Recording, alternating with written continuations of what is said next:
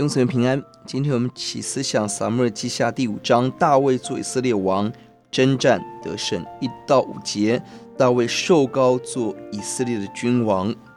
六到九节是大卫攻向耶路撒冷，建筑保障。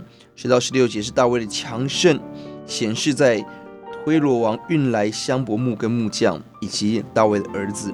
十七到二十五节是大卫与非利士人征战，并且得胜。这一章我们看到，在经历亚尼尔事件、伊施波设被杀事件后，大卫总算顺利的做以色列的王。这是大卫第三次的受膏，成为全以色列的王。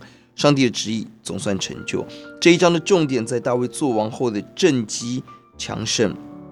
首先攻下耶路撒冷。成为大卫城，更成为全国的首都。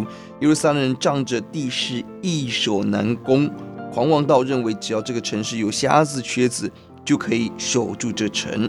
而大卫就击破这样的骄傲，攻取耶路撒冷，而作为首都。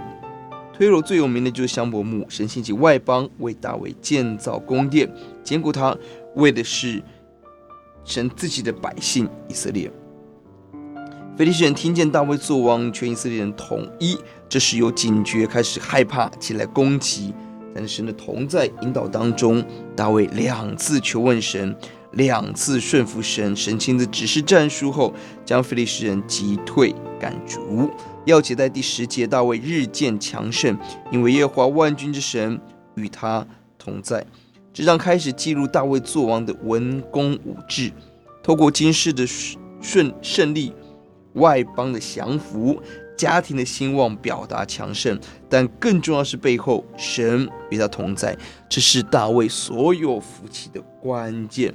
因为神同在，带来许多的福气，而这大卫最伟大的武器就是神同在，这也是今天我们要追求的关键。为什么大卫，上帝与大卫同在？一方面是上帝亲自的高立拣选，二方面在每一个关键的时刻。我们看到大卫所思所想是上帝的法则，竭力顺服神，这是为什么神一直同在。我们低头祷告，主呼求你帮助我们。今天我们或作王，今天我们或在苦难中，让我们都求问你，听你的话。让我们看到人最大的宝藏就是神与我们同在。感谢主，听我们的祷告，奉耶稣的名，阿门。